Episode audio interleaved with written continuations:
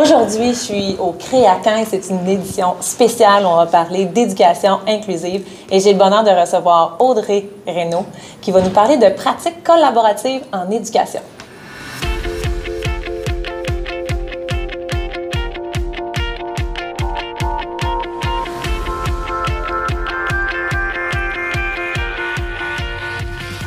Bonjour Audrey. Bonjour, ça va? Ben oui, ça va bien. Oui.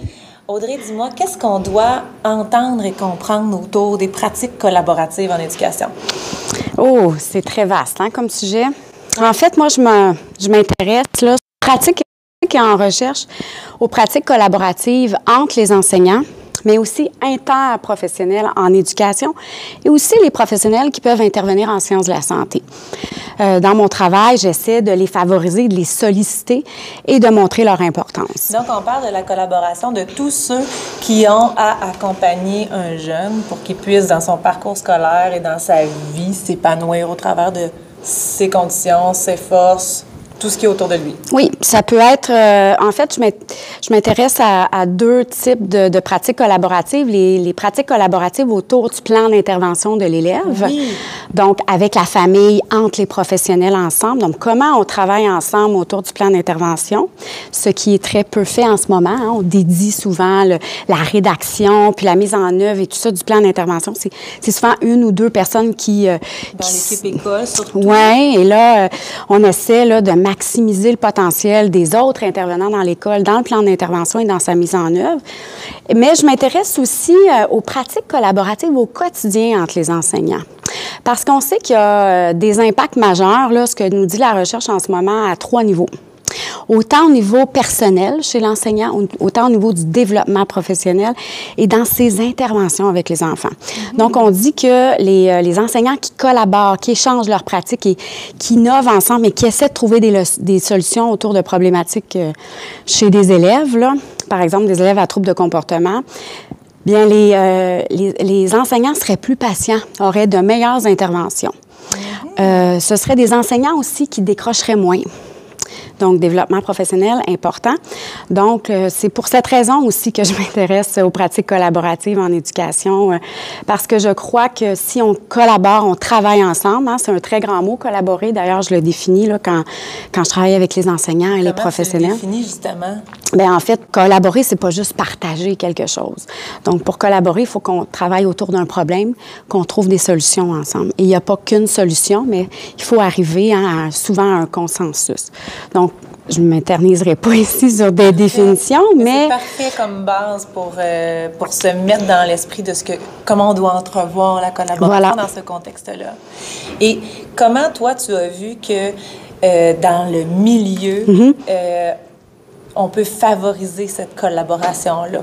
Bien, il faut saisir les occasions. Euh, il faut que les enseignants aient... Tu sais, on parle beaucoup d'interdépendance hein, dans les pratiques collaboratives. Donc, euh, on n'est pas juste dans une... Dans un, je, l'ai dit euh, un petit peu plus tôt, là, dans, dans l'échange, mais dans la co-construction ensemble, hein, dans, au niveau des situations problématiques ou pas problématiques, là, dans la co-création tout court.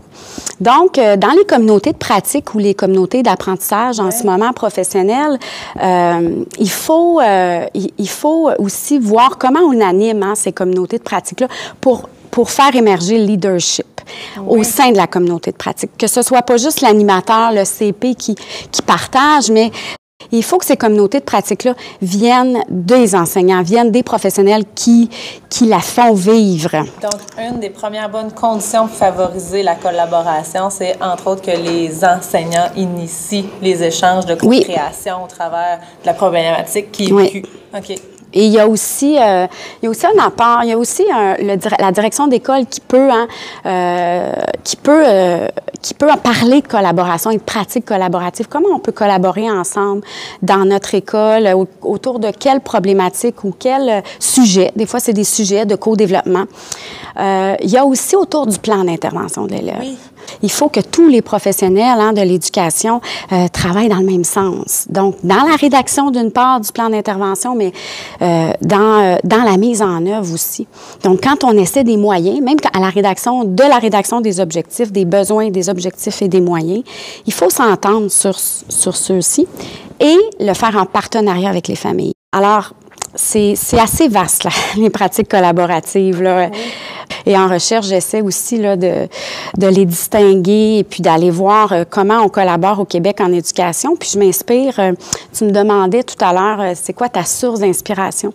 Ma source d'inspiration, c'est la santé. Parce qu'en santé, ils ont développé un référentiel de, de, compétences de la pratique collaborative en partenariat avec le patient, où le patient, ah. oui, a vraiment un, un, rôle à jouer dans, dans son plan d'intervention, notamment, mais aussi dans, dans, le choix de ses soins. Euh, je me base beaucoup sur ce référentiel-là. Et puis, euh, euh j'essaie de, de, de, de, le transférer en éducation. Qui sait, il y en aura peut-être un en éducation, on ne sait pas. On le souhaite. Ouais, alors, c'est ça. voilà. Ben, merci beaucoup, Audrey. Ça me fait plaisir. pour terminer, qu'est-ce que tu dirais qui pourrait aider tous les intervenants qui ont à jouer ce rôle de collaboration à garder dans leur esprit? Ben, en fait, la collaboration, c'est une compétence qui s'apprend faut pas penser que tout le monde sait collaborer. faut se laisser une chance, faut connaître ses dimensions, faut se former à collaborer. Euh, y a, là, on est en train de voir comment on va former les, les enseignants à collaborer aussi, euh, aux pratiques collaboratives. Donc, euh, euh il, faut, euh, il faut se donner une chance. Il faut aussi respecter que des fois, la collaboration amène des conflits. Alors, c'est pas négatif. Les conflits ne sont pas toujours négatifs en collaboration. Donc, résoudre des, euh, des situations conflictuelles et euh, il y a aussi la part de la communication et déterminer nos rôles. Donc, avant de collaborer, là, euh, entre nous. Donc, clarifier nos rôles et tout ça. Donc, c'est d'autres compétences qui s'insèrent dans les pratiques collaboratives, mais voilà. Merci beaucoup, C'est mon petit mot. Audrey, Ça me fait plaisir. De, promouvoir et de partager les pratiques collaboratives en éducation. Ça me fait plaisir. Je vous invite également à vous inscrire via écolebranchée.com hebdo pour recevoir toute l'actualité pédagogique qu'on prépare pour vous.